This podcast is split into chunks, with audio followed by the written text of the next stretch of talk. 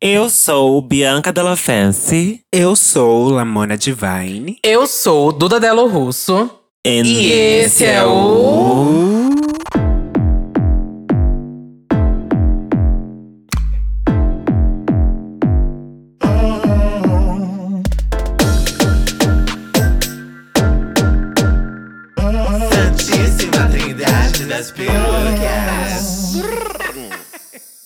aí, meninas? E aí? Ai, ai, ai, Ai, querida, olha, hoje eu que tô puta, viu? Lá ela, hoje eu tô puta. hoje. O retorno de Saturno retornou, entrou no meu cu e eu hoje tô Peida na nervosa. mão, fecha e cheira.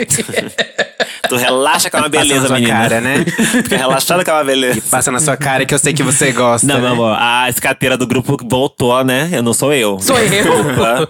Eu? Gente, eu não sei de onde vocês pegaram essa fama que eu Ah, gosto é, de cocô. querida, é a fama que você já dá. É só Ah, escutar os episódios qualquer anteriores. Merda. Tem Não. relatos. Nunca falei nada disso. Nunca falei nada um disso. cocô, Não, uma né? língua. A única coisa que ela só não falou é que ela não acha ruim. É, porque de, resto ela já falou tudo. é. Pois é, Pois quem é. quiser então, caga em mim. É louca. Mas a gente, a gente. Ai, que horror. Mas a gente não julga, não, amiga. É, a gente sem respeita. julgamento. Sem julgar. É um fetiche que você tem, a gente entende. Gosto é gosto. É, É patológico? É patológico, mas é seu, cara. Que delícia! Bom. Que nojeira! que delícia, não é mesmo? Vamos de recado? ou Vocês querem falar mais merda sobre o peido, caralho? Por favor, vamos de recado, gente. Chega desse tópico. Chega! Ai! Bom, Que delícia tá aqui. Siga a gente no Instagram, arroba Trindade das Perucas. E confira a nossa identidade visual. Novíssima, fresh, acabou de sair. Fotos inéditas. Nunca repetimos nenhuma. Incrível. Vai lá, tem vários posts de interação. Vocês sabem que no comecinho a gente postava só o card do, do episódio. E hoje em dia a gente tá o quê? Profissional, contratadas, ricas, peidando literalmente como é o tópico, dinheiro. só que no caso, dinheiro. então vai lá, conferir tudo que a gente tá postando, interage com a gente. Que vai rolar um momento aqui de vocês interagirem com a gente também. Enfim, é isso. Siga a gente no Instagram. E use nossos filtros também. Lá nos destaques tem os nossos filtros. Usa nossos filtros e faz um stories agora, marcando a gente.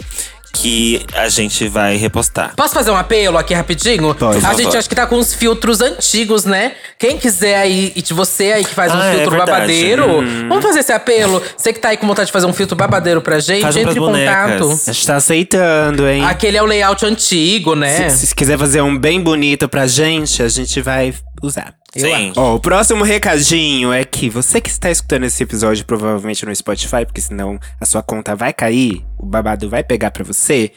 Aproveita e já segue a gente no Spotify.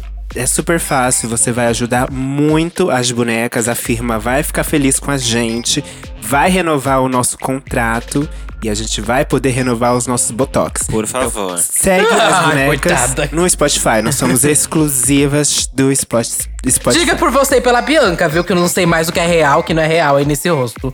Mas. É, tu tá precisando de uns botox mesmo, Coitada. né? Eu falo por mim com muito orgulho e digo que você deverá falar por você também, querida. Porque Coitada. É. pariu. Eu teria vergonha de não falar que eu uso e ter essa cara da Duda. da- Ai, Duda coitada, que é tudo natural, minha filha. Sem filtro, sem edição. a dá- é, voando. É, é, dá pra ver que é natural, né, amiga? Que é natural. A treta acontecendo. Que hoje eu tô nervosa, hein, porra. Botou leve de viagem, hein, menina? Eu tô super bem, tô super bem, tô Nossa. ótima, tô risonha. Hoje eu tô assim servindo circo, A gente. madama disse que não existe inferno astral, hein? Por que, que voltou É, eu não então? acredito em nada. Que bom que eu não participei desse episódio. Vamos lá. e o último recado aqui é pra você ativar as notificações do nosso Instagram, hein? Muito importante você ativar, porque é o melhor jeito de você saber quando tem episódio novo. Então vai lá, ativa a notificação de post. Só tem três posts por semana: o post da terça, da quinta e o outro da interação. Então vai lá e ativa, gente. Ou seja, nada de ficar indo nas nossas contas falando Lamona, e o episódio novo? Tá Pois no meu eu quero cu, bem que vá, Saiu sim. agora? Vai Enche o sair. saco dela. O dia tem 24 horas. Às 23h59, É ainda terça. sai na terça-feira, entendeu? Então, Vamos combinar? Vamos combinar todo mundo que tá ouvindo a gente? Toda segunda-feira à noite, todo mundo vai no Instagram da Lamona e pergunta: cadê o episódio de amanhã? Sim, pelo amor de Deus. Amei, vai ser só os blocos. Quarta e Mentira, segunda gente. é o dia de vocês, hein? Quero É. batalhão, eu puxo mutirão Batalhão, no Twitter é. e tudo. Bom, e vamos ao tema? vamos ao tema. Vamos ao tema. Ah, não tem muita. Ah, temos, lógico que tem. Claro que tem. Peraí, Claro que posso? tem, doida. Eu posso? Obrigada. Até, Ah, onde, eu, até onde eu ai. saiba, isso aqui é um solo. Então, por favor. Você tem gogó? Eu acho que não. Então, Querida. Hum, vamos ver. é, Satã, eu quero um, um dó pela Duda, mas da música, mas eu quero É. um A. Um A. Vamos.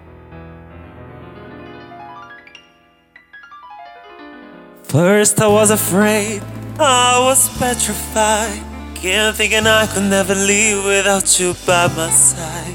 But then I spent so many nights thinking how you did me wrong, but I grew strong.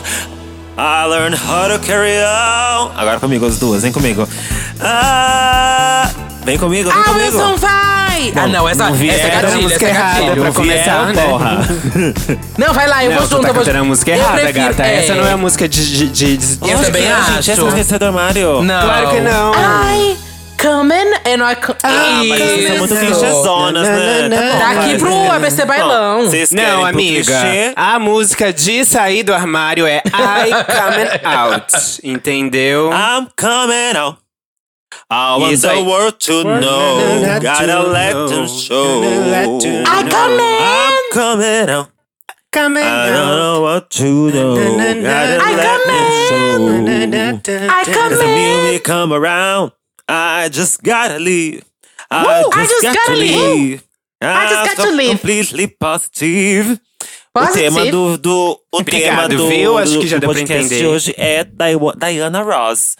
Ela tá aqui hoje com a gente, maravilhosa. Hi. Ela tá aqui. Hi, Diana. Não, o tema- Ih, já tá indo embora. Pegou É. as coisas, pegou a bolsa. Saindo do armário, saindo, Saindo do, do armário. Eu vou ficar um pouco. Eu, eu aviso para nossos. Pra, eu não sei se eu tenho que avisar para pessoas que estão vendo a gente que eu, eu não tenho muito espaço, lugar de fala nesse episódio, porque eu nunca saí do armário por não ser uma pessoa LGBT. Eu sou S de simpatizante, enquanto uma garota cisgênera. Estou aqui como apoiadora da causa, tá? Apoio a militância de vocês, acho vocês engraçadas, enfim. Então eu tô aqui para aprender. Obrigada pelo convite. Pode prosseguir. Muito obrigada. Eu não apoio, não. Eu só quero Pink Money mesmo. Ai, pois eu agradeço os dois. Os dois apoios são ótimos, tá? Vai, Bom, quem quer sair do armário? Sair do armário ainda é um tabu gigante. É um processo muito particular e delicado pra cada um, né? É um processo cheio de medo e incertezas diante de famílias que não foram educadas pra acolher pessoas LGBTQIA+. E aqui a gente joga o questionamento de existe alguma forma correta pra sair do armário? Existe algum prazo pra isso acontecer? Como é a melhor forma? Qual é a pior forma? Porque essa pergunta meio que a gente tem que toda semana ou, to- ou uma vez por mês assim, a gente recebe um e-mail da- de alguém que quer sair do armário, seja no e-mail do Santíssima Trindade ou no nosso inbox também. Eu tenho certeza que as meninas também recebem muito de gente que tá desesperada pra sair do armário, ou de gente que, tipo, é, ainda não sabe como, pede conselho pra gente. E acho que hoje a gente tinha que dedicar um episódio só pra isso, né? Pra essas dúvidas e esses relatos, porque são muito diversos, né? Eu acho, bem e diversos. principalmente porque é uma, é uma questão muito pessoal, né? Você sabe, às vezes não, né? Mas você busca o, o melhor horário, a melhor forma, mas é algo que é muito pessoal sua. Então a ge- a gente vai contar no- as nossas experiências que talvez você possa se identificar, mas acho que nunca vai ser tipo, você tem que sair com tal idade em tal momento. Não, é muito pessoal de cada um. Uhum, falou tudo, Concordo. amiga. E aí agora vamos de origem da expressão sair do armário. Os brasileiros literalmente traduziram a gíria dos Estados Unidos come out of the closet, sair do armário. Esta, por sua vez, provavelmente foi criada a partir de outras duas expressões da língua inglesa. Nos séculos 19 e 20, come out, sair ou se revelar, era o verbo usado quando as debutantes se apresentavam à sociedade, em grandes festas, para atrair possíveis maridos. Era como se as meninas agora se revelassem adultas. Ai, amei, amei. Ah, Nossa, então qual que é o look debutante de vocês hoje? Ai, Debutante Um look hoje? debutante. Tem Hum. que ser um look. Assim, eu já sei que eu tô com um vestido daqueles que eu ficava sonhando Arthur Kalimann pra usar em festa de 15 anos, quando saía na Capricho, sabe? Aqueles é, que vende ali na, na São Caetano. Tô com o vestido do Arthur Kalimann cafonérrimo, rosa, brilhante, Meu de Deus. cetim e com umas pérolas cafonas. Nossa. Olha, eu estou usando um John Galliano vintage, um rosinha bebê. Riu por quê, querida? Não. Porque você não tem condições? Não, é por isso que você lembrei de riu? uma piada, vai. Ah, sim, é. Palhacita. Então, é um John Galliano de, ci- de circo, não, eu ia falar de circo, ó. Acho que ele vai a mesma piada que Um você. rosé lindo, É. bem volumoso, tá? Pra vocês babarem de inveja. Um cabelo pra cima com topetão, bem gatona, bem debutante.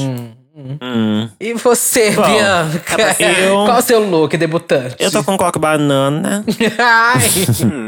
Um coque banana. Tô com uma maquiagem social. Uma coisa bem leve. Que combina tanto com o dia. Um momento de, de, de, de sair, né? Da, da coisa do casulo mesmo. Desabrochar, né? Tanto também combina com a noite. Momento da festa, de celebração. Celebration. Pra esse moment. O look, bom, pela primeira vez eu não estou usando o meu típico look. é, mas confesso que, que estou com ele também, né? Também estou usando a, a bota de cano alto, um belíssimo sorriso. Afinal de contas, estou me debutando, então devo estar sorrindo. É um momento de celebração, celebration, it's a moment of a celebration. mas também estou com o vestido sereia. Tô, estou com o vestido sereia. Vestido o O quê? vestido sereia. Ah, sereia. o é Sereia? Pra 15 Sereia. anos. Sim, Inovou. tá passada. Inovou. É, mas eu Não, sou inovadora, absurda. né? Ovelha negra da família, né? Tô com um vestido sereia, pedraria. É uma coisa meio drag da Bubu com celebration do momento de saída aí do, do armário. Top drag. Top drag, é. E flor, muito flor, muito flor. Ah, óbvio. Tá passada, né? Ah, é azul esse Deus, vestido ó. sereia? É azul? De Esse vestido não tem uma cor muito lindo. certa, mas passa pelo azul. em algum Segurado momento. por um fio e uma linha. Esse vestido, depende da luz, é um, é um look, né? É uma cor. Mas eu tenho certeza que ele fica lindo no escuro, tudo apagado, né? Ficar perfeito. Ai, bom. Eu vou ficar E quieta. Vamos para o tema, né? Então, gente. Vamos. Vamos para o tema. É, acho que como a aqui a gente trouxe várias é, outros relatos de pessoas que saíram do armário, mas acho que o início de tudo tem que ser com os nossos relatos, né? Apesar da gente já ter falado Sim. um pouco aqui sobre meio como a gente começou a se assumir e tudo mais, acho que a gente pode falar com mais detalhe, né? Como que foi isso? Como que a família reagiu, os amigos? Vocês lembram assim aonde você tava? Qual roupa você tava? Que que você ouviu pra te consolar nesse momento? Foi difícil, não foi? É, bom, já falei um pouquinho lá no, no episódio solo, que se você não ouviu, ouça, porque eu conto um pouquinho, explico da minha família, que é um pouco diferente da- de- da- das, das outras famílias. É, e lá eu explico também tudo. Então vai ser um ótimo material pro, pro, pro Léo Dias um dia fazer a minha biografia não autorizada, ele pode escutar esse episódio. Mas eu vou explicar aqui. Eu saí do armário para minha família, eu acho que foi em 2014. Não, eu tinha 14 anos, foi em 2007, 2006. Eu não vou lembrar agora exatamente, porque já faz muitos anos. Foi no ano da Britney, será? Mas 2007? provavelmente, ou, ou alguns anos antes, alguns anos antes. Eu tinha 14 Tá. anos.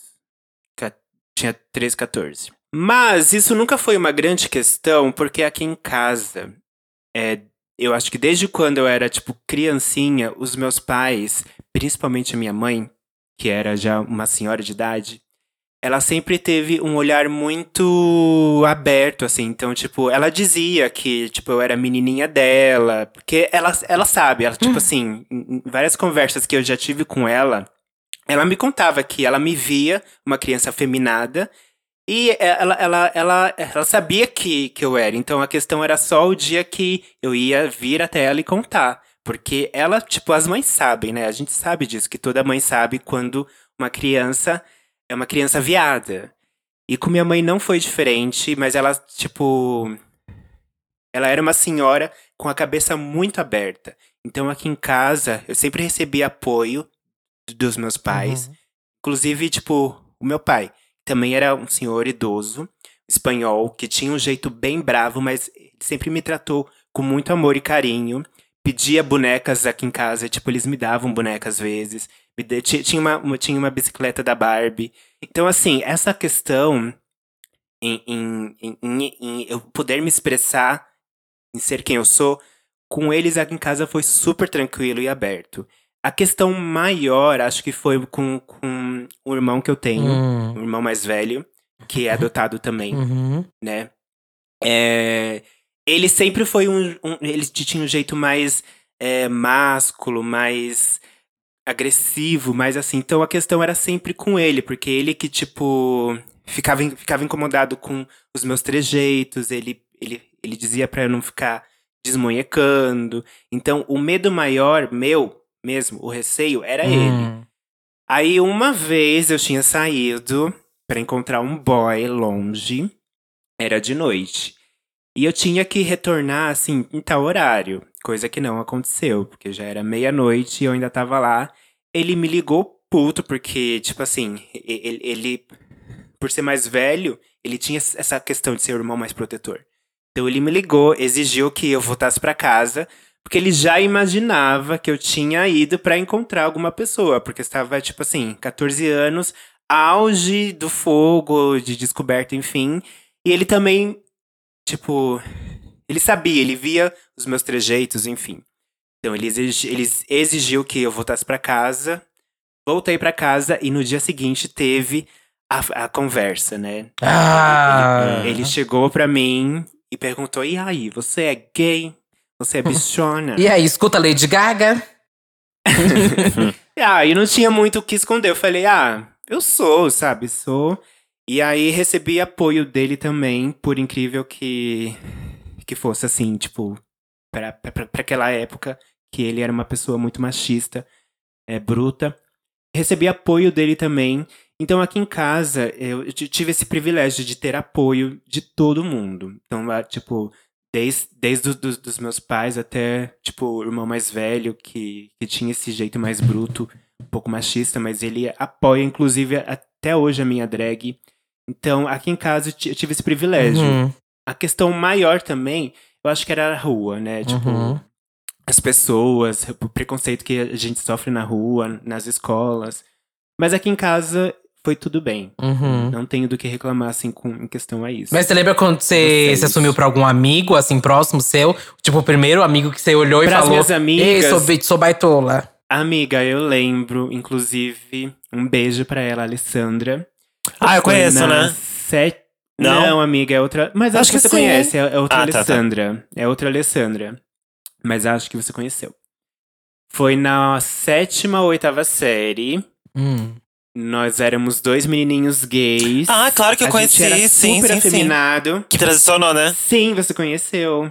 Ah, já contou essa história aqui. É. Alessandra, belíssima. Ela é maravilhosa. Nós éramos dois menininhos gays, explicitamente gays, todo mundo olhava, a escola inteira dizia que a gente era gay, mas a gente dizia que a gente era hétero. Eu não sei quem a gente queria enganar. mas a gente tinha essa questão, né? Aí um dia a gente tava. é, a gente costumava ficar na escola de tarde pra, tipo, ou, ou estudar, ou conversar, enfim. A gente era muito amigo mesmo. E aí, é, a Alessandra, ela veio até mim e falou assim: Amiga, eu preciso te contar uma coisa.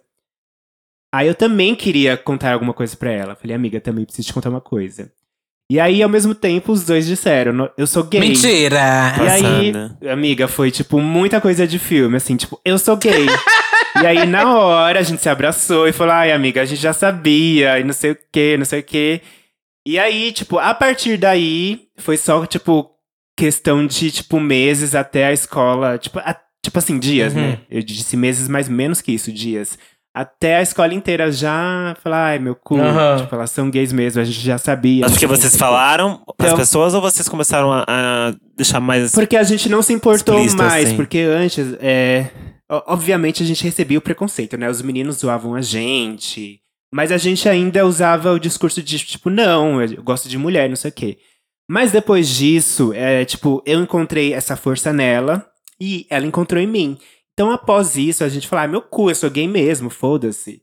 E aí a zoação também acabou, porque eles brincavam com. Eles zoavam alguma coisa que a, a-.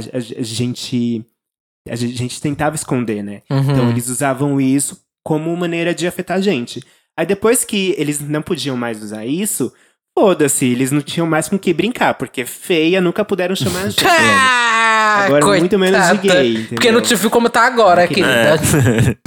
ah, agora eu tô muito melhor, com certeza. Ai, coitada. E aí, com ela foi super isso, assim, tipo, eu encontrei uma força nela que eu precisava e ela em mim. Então foi lindo e eu acho que foi a história mais, assim, é, di- di- diferente que eu, que eu consigo ter, ter essa recordação é com ela. Uhum, Porque o restante foi super tranquilo. uhum. Super tranquilo mesmo. Porque eu sempre fui uma gayzona. Por, é, tipo, tentei esconder algumas vezes, mas não tem como esconder, gente. Ah. É, não, e quem consegue esconder normalmente não é muito feliz, né? Porque você fica uma, uma vida não meio. é muito feliz, é frustrado. Mas essa foi a minha Babado. história. Ó, a minha história. ahn, eu nunca me assumi, né? Tipo assim, eu nunca virei e falei. Só, eu nunca tive a conversa, né? Que muita gente tem. Da minha parte, Uhum. eu quando eu já me entendo assim por gay há muitos anos, mas obviamente as pessoas entenderam isso antes de mim. Também sempre fui uma bichona. Com certeza. Sempre fui uma bichona. E aí as pessoas ah, descobriram que eu era gay antes de eu ter qualquer noção sobre sexualidade, assim, sabe? Eu era criança, eu nem sabia de nada.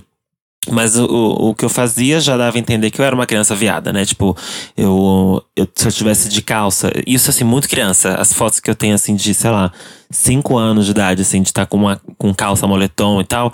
E eu ficava subindo a calça pra fazer de shorts. Eu queria uns shorts bem curtinhos, sabe? Isso. isso e eu já ouvi muitas pessoas falando que faziam a mesma coisa, sabe? Fora as coisas. Eu fazia. Fora as coisas que a gente amiga. fazia também de, de né, do, do pregador. Colocar. Pregador pra fingir é. que é unha, A toalha na cabeça. Uhum. Essas coisas tudo. Cabeça, as maquiagens Maquiagem de mãe, se, tá. enro- se enrolar no, no edredom pra fingir que é vestido, no lençol. Aham. Eu fiz tudo isso. Então, tipo assim, mas nessa época eu era muito nova, então eu não sabia que, era, que eu era gay. Pra mim era só uma criança. E aí também eu queria brincar de boneca, não podia. Minha mãe deixava, meu pai não deixava. Eu brincava escondido com a minha irmã e tal. E ao mesmo tempo que eu Cara, queria brincar de boneca. essa facilidade de poder. É. É, não era, não era muito fácil, na verdade. Era tudo muito Não? escondido. Não? porque era assim, era muito escondido. A minha irmã deixava brincar porque ela também queria uma companhia pra brincar com ela, né? Tipo, Ah, tá. mas eu não sei se, se pra ela era, era normal também eu brincar, sabe? Aham. Acho que, também acho que ela não. Acho que ela também não sabia. Na verdade, acho que ela só queria um amiguinho pra brincar com ela ali e eu Ela era. não tinha essa malícia, né? Não tinha essa malícia, eu também não. Uhum. E, e aí o mais bizarro é que ao mesmo tempo que eu queria brincar de boneca, eu também queria jogar bola. Eu também queria fazer várias coisas de menino, tipo, junto, sabe? é? Ai, Eu- a eu- Porque bissexualidade. você tinha vontade ou porque Bissexual você via que os meninos faziam? Porque eu gostava mesmo, tipo, na escola onde eu estudava, eu estudei na mesma escola a vida inteira, praticamente. Lá tinha uma, uma quadra de esportes enorme e aí tinha aula de futsal. E eu amava fazer futsal. Você fazia amava, futsal? amava. Aham. Eu não Faz- consegui eu, eu imaginar. Juro. e eu o quê? arrasava. E eu arrasava. O, pro- o problema, na verdade, não era nem tipo. Não era tipo eu jogar bola, porque eu até jogava muito bem, inclusive. O negócio eram a- as pessoas que faziam parte do, do time, assim, os meninos, na verdade. Tipo, Hum, sim. Era o ó por conta deles. Porque se fosse por mim, eu tava muito bem, tipo, brincando, jogando bola na escola, chegava em casa, brincava de boneca ou qualquer outra coisa de carrinho também. Tanto faz, eu queria brincar, sabe? Uhum. Eu não, eu não entendia a, a- por que eu não podia fazer tudo que eu quisesse. Qual era o problema, sabe? Eu queria fazer tudo que eu quisesse. Brincar de carrinho, de boneca, Sim. jogar bola, etc. E. E era ótimo, passei por várias situações de bullying lá jogando bola. Várias, tipo, ó, mesmo, de ser agredida, literalmente, assim, pelos meninos. Nossa, não de me baterem, nunca me bateram, mas já jogaram coisa em mim. Já jogaram coisa em mim.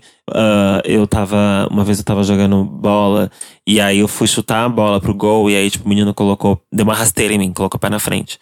E eu, eu usava aparelho fixo na época, caí de boca no chão, quebrou Nossa. tudo.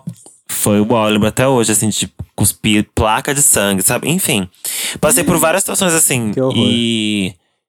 E aí eu não conseguia entender, porque eu queria jogar bola como todos eles jogavam, mas, né, não podia. Aí aos poucos fui começando a me sentir super, iso- super isolado, assim, negligenciado, porque é, na hora de escolher pra jogar bola, eu sempre era o último, né? E eu comecei a ficar no grupo dos. Sempre tem um grupo, assim, né, que, que os, os meninos mais, eh, mais populares do colégio colocam de lado, né? Então eu tava Uhum. no grupo do, dos- do menino gordo, do menino que não jogava bola, do outro que não jogava bola, do outro que era afeminado também, do outro que era. Sabe assim? Essa galera que não, não tá num padrão, né?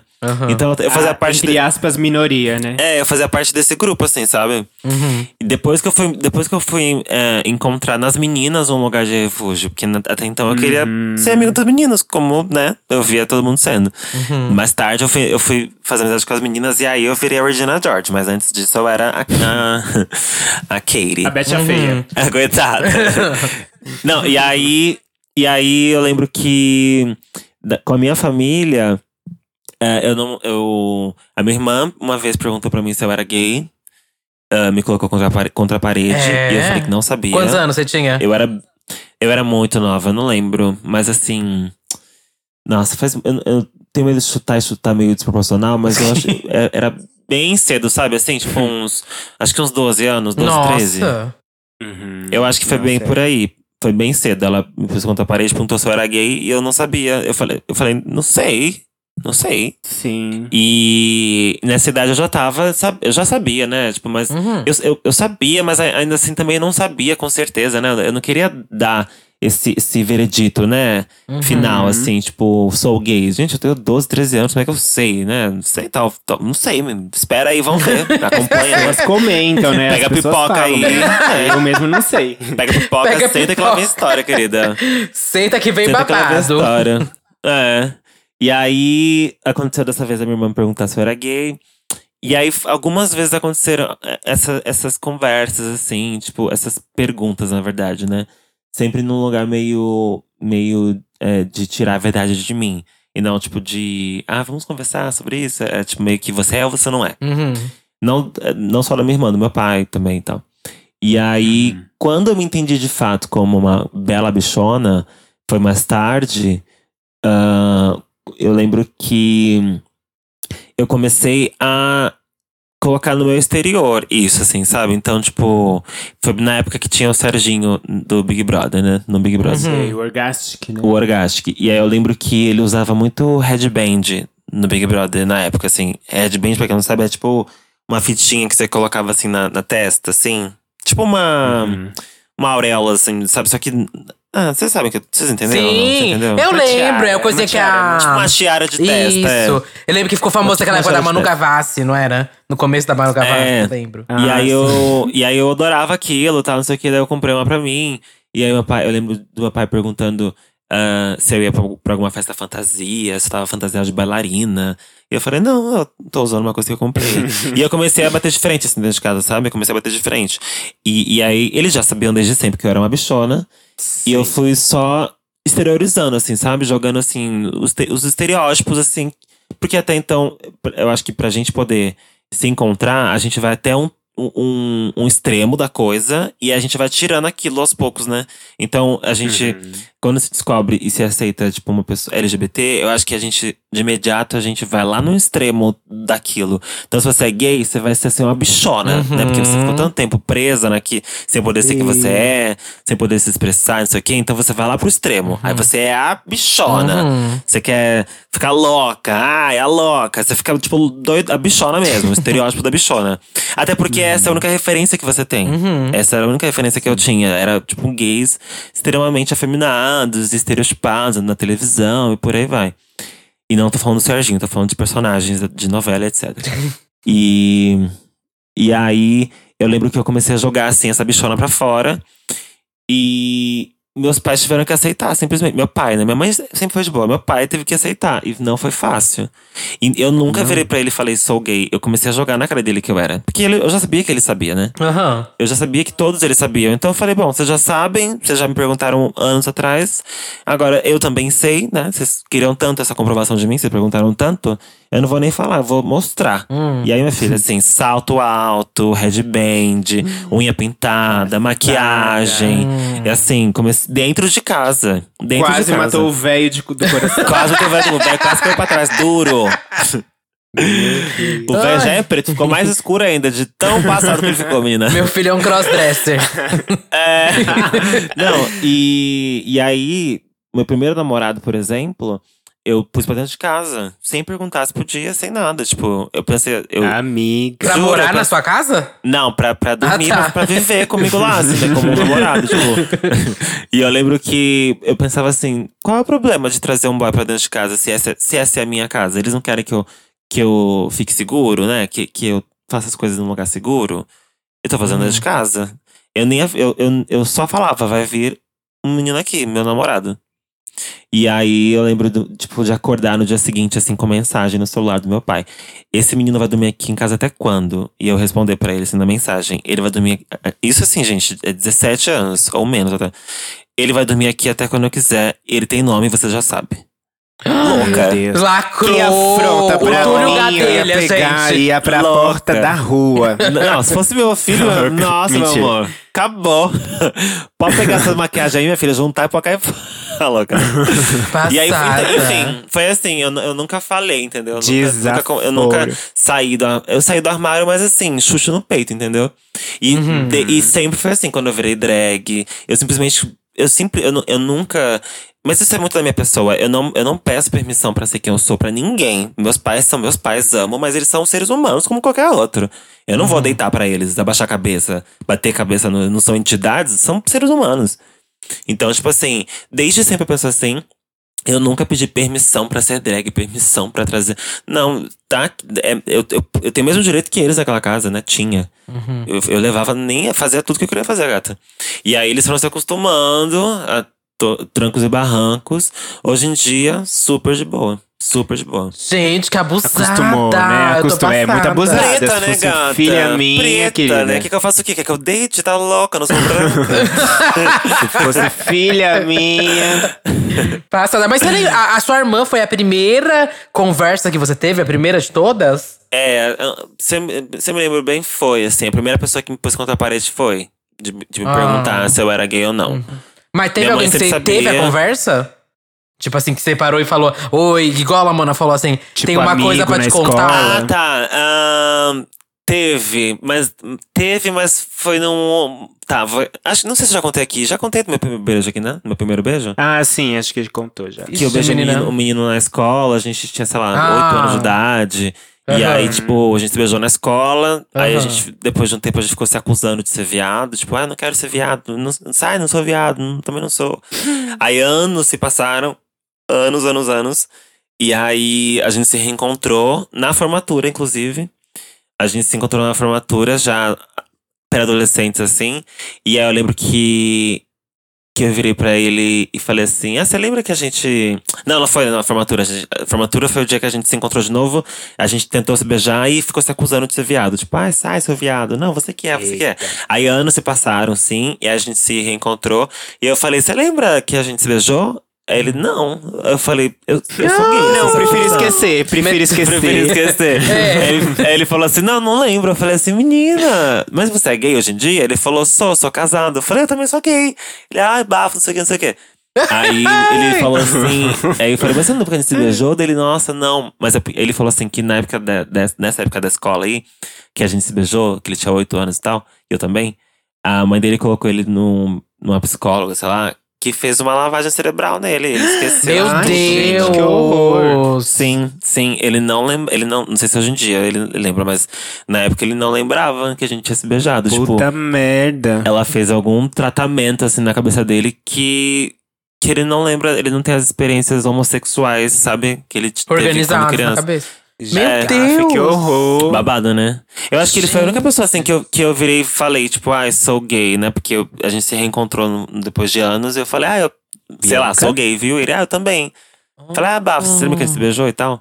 Mas de família mesmo, assim, sou gay, gente, acho que eu nunca falei. Uhum. Eu acho que eu nunca virei e falei, gente, ah, tal pessoa, sou gay. Acho que nunca Voltou, rolou. voltou. Nossa, tô passando. Gente, esse, assu- esse tema aqui, esse, esse Também. papo, é muita coisa de. Eu não sei, vocês têm isso. Primeiro encontro, no primeiro date, sempre surge uma coisa. Ai, mas você é assumido? Ai, sou, não sou. Aí começa. Aham. Quando Nossa, eu me rolava assumi. muito antes pra mim. Hoje em dia não, mas rolava muito antes. É. Sim.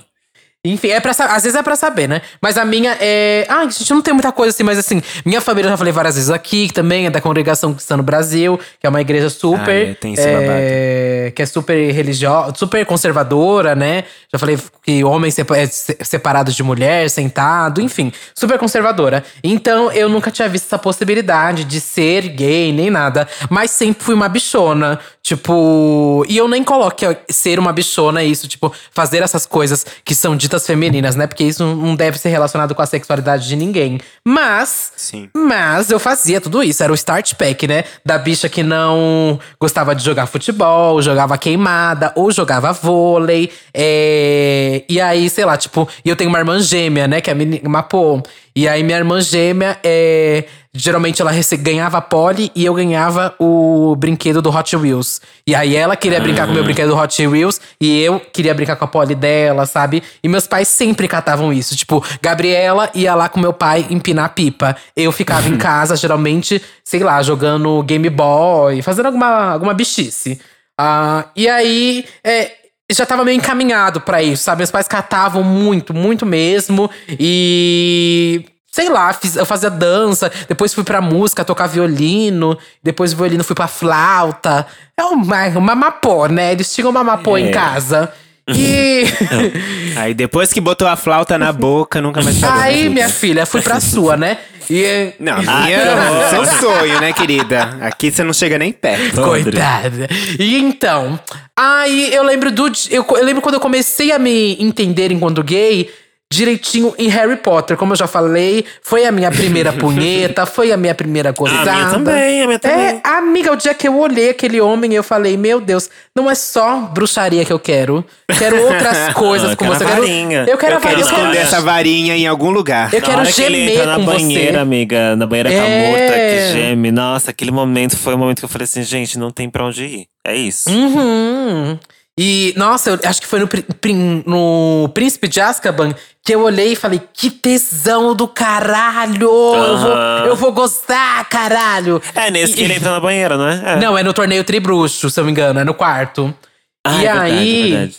o babado é que, enfim, eu já tava me entendendo realmente gay, percebia isso. E a gente começa a entrar também em comunidades do Orkut, né? Eu lembro direitinho Opa, de sim. comunidades no Orkut com fake. E aí eu comecei a fazer a linha hétero, né?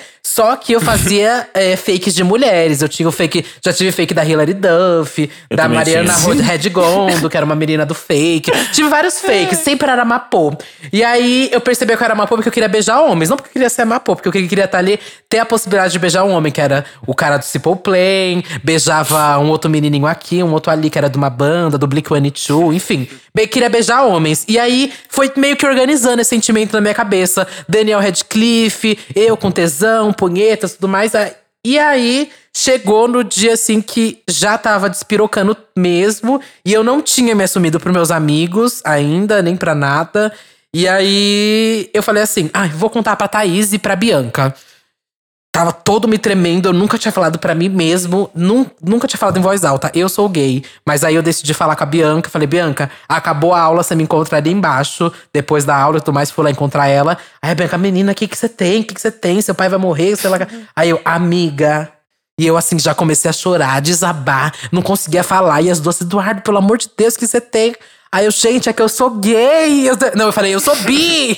Aí elas, que bi, Ai, Eduardo? sim. Você é gay. Bi, bichona. É, aí eu, sim, gente, eu sou gay, eu sou gay. É, eu, o que, que eu faço? Aí elas assim, ai, bicha, pelo amor de Deus, todo mundo sabe dessa escola. É, você é uma bichona, tipo, acorda, você não consegue enganar ninguém, mona. E, e, tipo, isso eu tava acho que na sétima série, já, sétima, oitava série. E, enfim, aí nesses dias elas super me acolheram, deram vários conselhos. E eu meio que senti, depois daquele dia que elas me deram aquela, aquela, sei lá, me abraçaram, eu falei assim, putz, então tá ok ser gay, sabe? E aí eu comecei meio que a despirocar mesmo. E aí, batata, bicha, deu uma semana e meus pais me. Eu, ai, aí foi isso. Foi uma semana, eu tava com meus pais indo pra uma sorveteria, a gente foi na sorveteria, a gente desceu, pegou sorvete, sentou pra comer. E aí, na que a gente sentou pra comer, Mano, eu já. Eu era, era bem no começo da minha época blogueira e tudo mais. Eu queria quebrar tabus de roupas e tal. e eu lembro que eu tava com um shortinho que era acima do joelho. E pra mim, assim, eu, ali eu estava quebrando todo o estereótipo. Eu era maior que o Harry Styles, maior que todos, que o, que o Fiuk, quebrando todos os padrões. E aí, nesse dia passou uma moto e buzinou. E aí, viadão! E bem nesse momento, putz, meu pai levantou na hora e falou: entra pro carro. Entrei pro Nossa. carro. Aí, sei, ele, aí ele meio que me empurrou Gelou. pra dentro do carro. E eu entrei pra dentro do carro e tudo mais. Entrou ele, minha mãe e tudo mais. A gente foi pra casa, calados, todos calados. O cara só tinha falado assim, quando passou da, com, a, com a com coisinha, falou, só gritou: E aí, viadão? Só que nesse, parece que despertou um Menina, gatilho que climão. no meu pai, menina, de um jeito. E ele só me falou: bota pra carro e tudo mais. A gente foi pra casa. Na que a gente foi pra casa, todo mundo calado. Piso pra dentro de casa. Mulher, meu pai me joga na parede. Assim, de jogar, eu tô falando de jogar de verdade, assim, sabe? Ele pegou e me jogou na parede. E falou: E aí? Que que você é? Fala pra gente, o que que você é? Que a gente tá cansado de adivinhar o que que Eu você sou é. feia, pai. Eu sou passiva, papai! Eu sou feia. Sou passiva. Qual vai ser? Ai, e aí eu lembro que eu fiquei assim, completo estado de choque. E aí eu soltei de novo a mesma coisa que eu tinha usado pra Thaís que eu, e pra Bianca, que eu achei que ia funcionar, que eu achei que, que sei lá, a gente não sei porque passa na nossa cabeça, mas passou na minha, é. Aí eu Sim. falei, sou bi! Aí eles pararam, assim, parece que era, era Avenida Brasil, sabe? Estralou a cabeça daqueles caras, assim, paralisados. Bi? Como assim? O que que é isso? E aí eu percebi que causou um estragamento. Aí, eu sou- aí eles perguntaram, Eduardo, fala o que que você é. Aí eu falei, sou gay! Nossa. E na que eu falei, eu falei, sou... Sou bichona, eu Bicho. mamo o pau. Eu falei, sou gay. Dou furico. E saí correndo. E na que eu saí correndo, eu fui até, assim, o meu quarto entrei pra debaixo da minha cama. Corri pra debaixo da cama. Não sei, gente, que passa na minha cabeça, mas entrei pra debaixo da cama e falei, putz, eu vou ficar aqui e até sei lá quando e vai funcionar. Aí, obviamente, meus pais foram atrás de mim, me puxaram, gritaram. Bicha, foi realmente um grande babado. Assim, eles não chegaram a me. Eles não chegaram a me bater, né? Mas, assim, foi uma agressão muito forte, verbal, e quase chegou na, na agressão física, né? Assim, que foi muito pouco, mas ainda bem que não chegou nem nada. E aí foi meio que sucedido assim de muitos dias sem falar, sem trocar uma palavra com eles, sabe? Sem trocar uma frase com eles. É, foi um completo estado de silêncio em casa. Foi uma guerra fria que tava acontecendo em casa para meus pais meio que organizarem essa ideia na cabeça deles. E eu meio que me afastei deles. A gente não falava nem oi, nem bom dia, nem nada. A gente simplesmente não olhava um na cara do outro. E isso durou uns meses, sabe? Até que um dia eu achei no histórico do computador de casa lá umas pesquisas da minha, mãe, da minha mãe. E ela tava assim pesquisando: Meu filho é gay. E aí, o que eu faço, Meu sabe? Deus. Meu filho é gay, o que devo fazer e tudo mais. E aí, meu filho é gay, como matar? O que, que eu Como faço? matar? Como tra... Ai, já vai fazer piada pesada. Ai, não, posso, não mas pode fazer não. essa piada, não. Enfim. De Deus. É, e aí foi um processo bem grande, Ela assim. pesquisou a diferença entre ativo e passivo? É bem cara de mãe também. né? Não. É, o que é ativo. Não. o que é- E aí depois pergunta pro filho: Filho, tá, você é gay, mas você é ativo ou você é passivo? Amiga, elas nunca deram é esperança, passivo. né? É. Não Mas se esperança. o, filho, se o filho falar que é passivo, daí é pior, né? Na cabeça deles, assim. É, então. E aí, Esse é a gente ficou um tempão sem se falar mesmo. E a gente foi construindo esse relacionamento depois. Eu percebi que ela começou a querer entender esse meu mundo. E ela, tipo, ela tinha duas escolhas, né? Ou ela me ignorava meio que pra sempre, ou ela me acolhia. E ela decidiu acolher, e eu falo Sim. isso sempre. Acho que eu nunca consegui falar isso na cara da minha mãe. Mas enfim, eu queria um dia poder falar. Queria um dia parar pra agradecer isso pra ela. Que ela não tinha, acho Que que. fofa.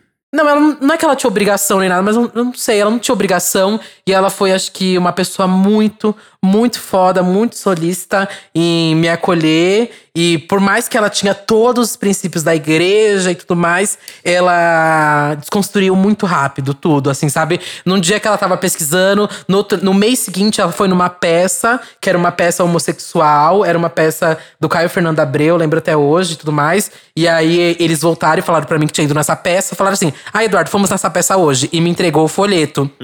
E aí eu li, e era uma peça homossexual. Aí eu fiquei assim, quê? Mês passado eles queriam me matar. e aí. enfim, e aí eles começaram do nada, tipo, tentar entender todas as formas disso, sabe? Tentar entender esse, esse meu mundinho e tudo mais. E só que. É que não tem pra onde correr, Não né? tem, Ué, isso bicha. você exclui o seu filho da vida. Exato. E infelizmente muitas famílias optam em excluir seu filho da Muitas. vida, né? Pois é, eu, eu ia falar isso, que nós três tivemos histórias de, de apoio, né? A gente, a gente teve apoio de, de nossos amigos, de nossa família, mas a gente sabe que não é todo mundo, ah, principalmente aqui no Brasil, que tem esse apoio, né, dos pais, de mãe, enfim, às vezes acabam sendo expulsos de casa.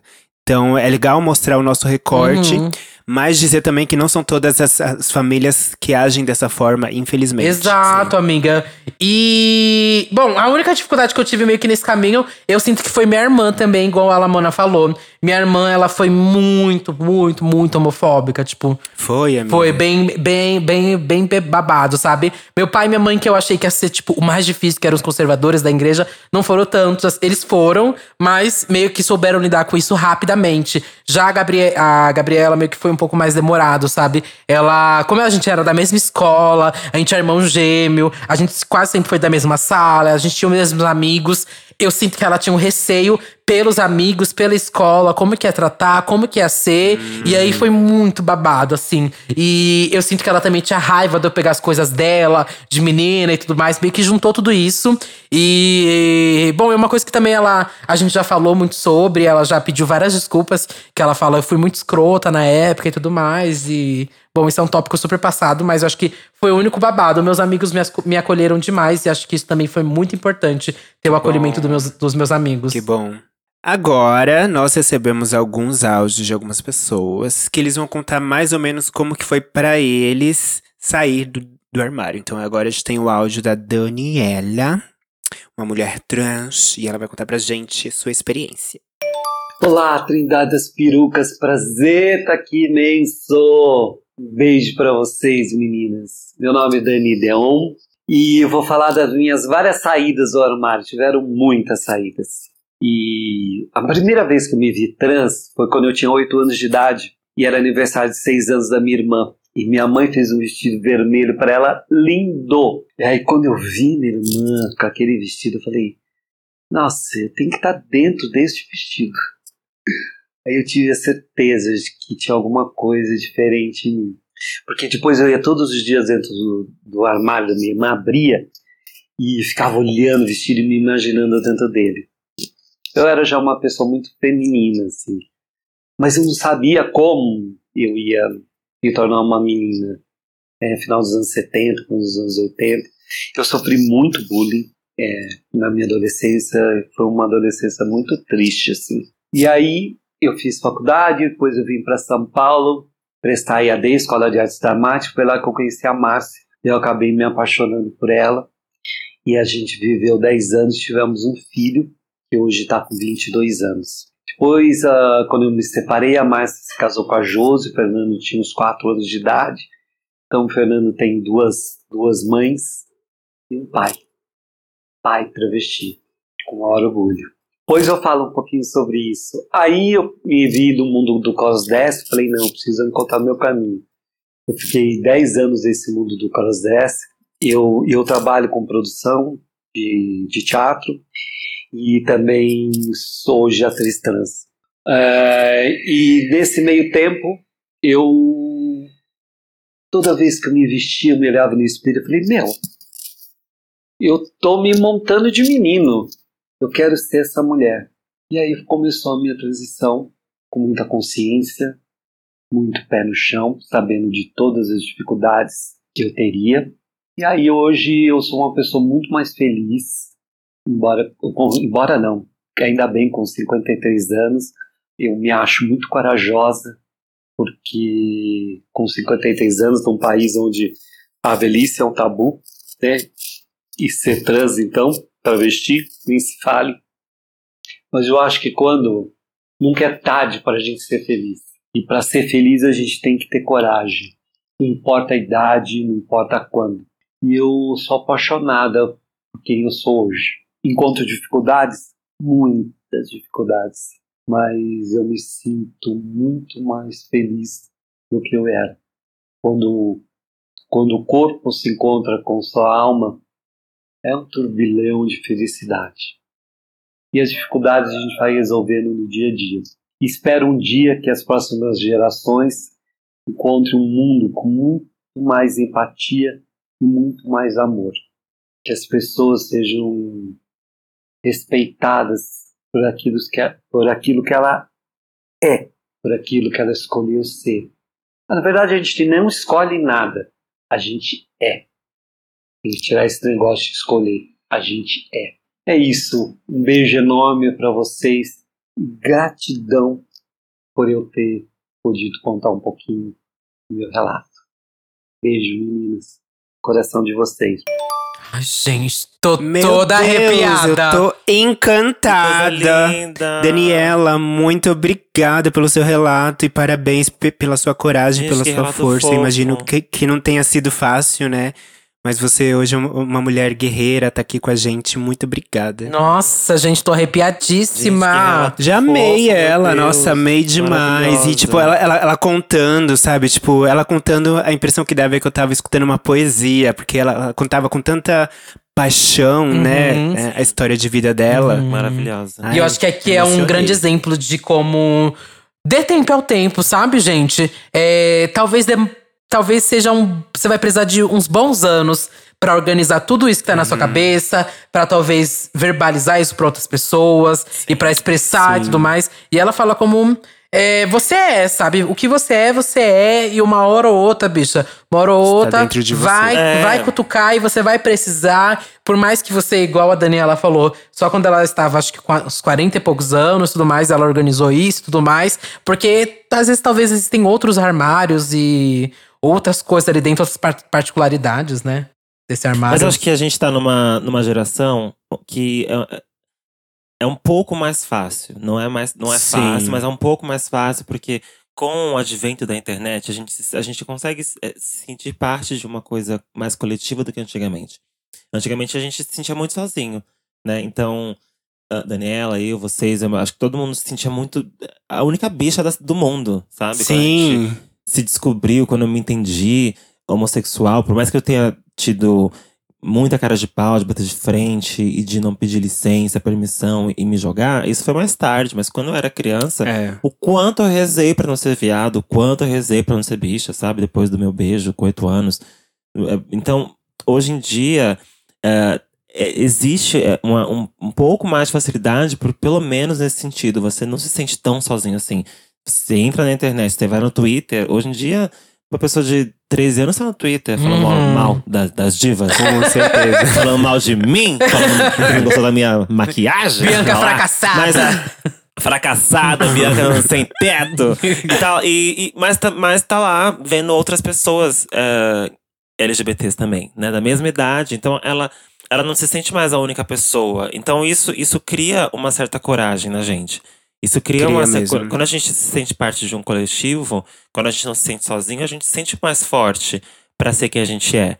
Porque a gente vê que, que o que a gente é não é errado como as pessoas querem falar que é. Porque se existem outras pessoas como eu, então hoje estamos todos errados, né? Uhum. Mas sozinho eu não tô. E, e isso é babado, porque eu acho que realmente não, não tem que ter uma pressa pra você eh, sair do armário. O tempo é extremamente individual. Mas Isso. mas é também necessário pensar que não é justo com você viver uma vida ah, dentro de um lugar que não você não se sente ah, não se sente bem, não se sente contemplado, contemplada, né? Uhum. Então, Uhum. se você tiver como fazer isso, se você tiver como fazer isso, e a única coisa que, que não deixa você fazer é medo, o que vão pensar e tal, é bom trabalhar a ideia de sair do armário, né? Agora, se a gente tá falando de uma pessoa muito jovem que mora com os pais, e os pais são homofóbicos e tem uma grande chance de ser expulso de casa, ninguém merece passar por isso. Uhum. né? Então aí a gente tem que ter realmente a responsabilidade de falar, então espera, segura a onda, é o ó, mas segura essa onda, porque você vai contar pros seus pais que você é gay com 12, 10 anos, 13 anos de idade, e se você correr o risco de ser expulso de casa, que vida você vai ter a partir daí? Tudo já é muito difícil. Imagina sem uma casa pra morar. né? Então pode ser E tão mais jovem difícil assim na rua, né? Que, que, que não tem estruturas pra- pra se virar sozinho. Exatamente. Então é complicado. O mundo é muito difícil. Então, tipo, existem situações onde sim, é bom a gente trabalhar a ideia de sair do armário, sim, porque não é justo a gente ter uma vida que a gente não se sente contemplado. Mas existem casos onde o armário é uma proteção.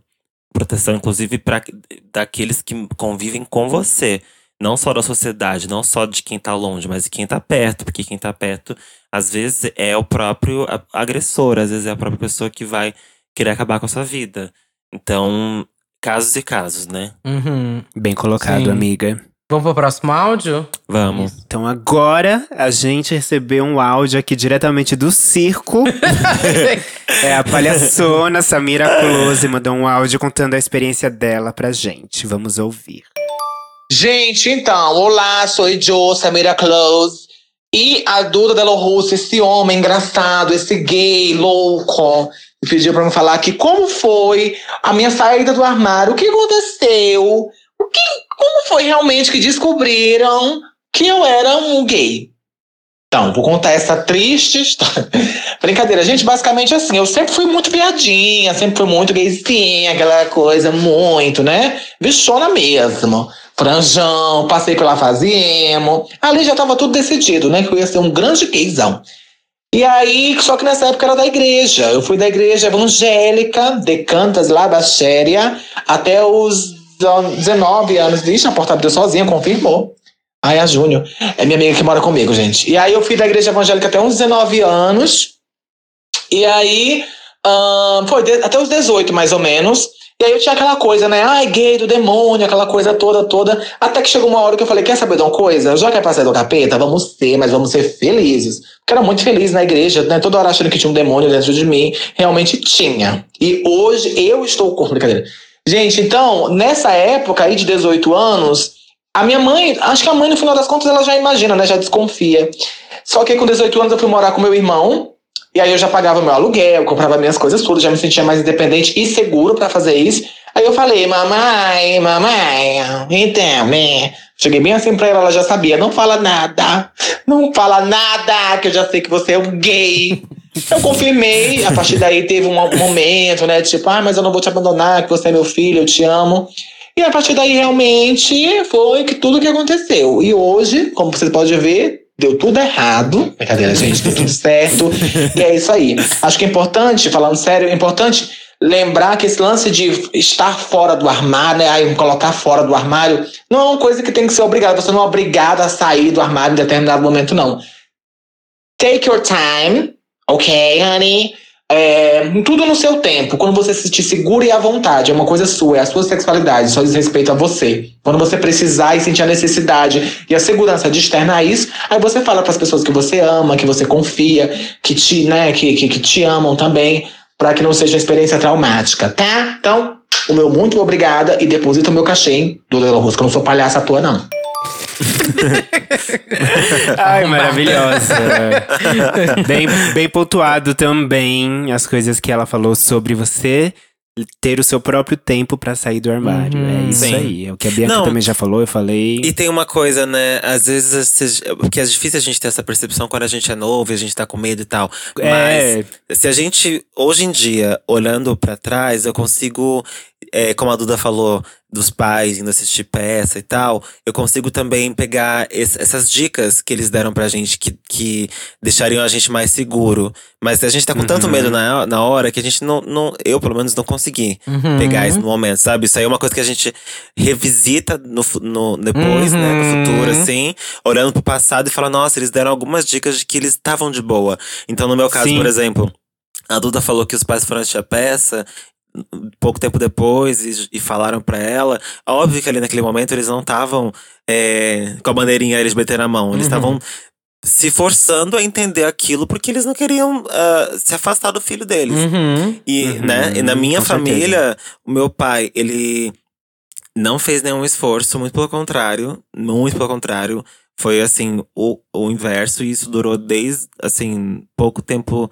ah, pouco tempo depo- antes de eu me mudar pra São Paulo. Só que a minha mãe, desde sempre… E aí, eu revisito esse lugar e penso… Nossa, minha mãe é, sempre foi um, um alicerce meu. Porque minha mãe, eh, a gente tava assistindo qualquer coisa na televisão e começava alguma coisa sobre gay ou sei lá, meu pai fazia algum comentário negativo e a minha mãe sempre foi a pessoa que dizia, tipo, mas por que, que você tá falando isso? Deixa, deixa esse menino ser feliz, qual é o problema? Pra, pra televisão, sabe? E eu do lado, assim, em pânico, né? Meu Deus, em pânico. e nessa época. E, e nessa época eu ainda era super enrustido, não sei o quê. Não, não, não, tinha, não tinha tido nenhuma experiência homossexual ainda. Mas se eu tivesse nessa época é, tido essa sensibilidade, eu pensaria já, nossa, minha mãe tá super do meu lado. Eu posso confiar Sim. nela, né? Uhum. Então, você que tá ouvindo a gente, fica ligado no que as pessoas te falam, tanto negativamente quanto positivamente. Não fica só preso no negativo, nas pessoas homofóbicas, em quem Isso. tá te ofendendo, quem não sei o quê.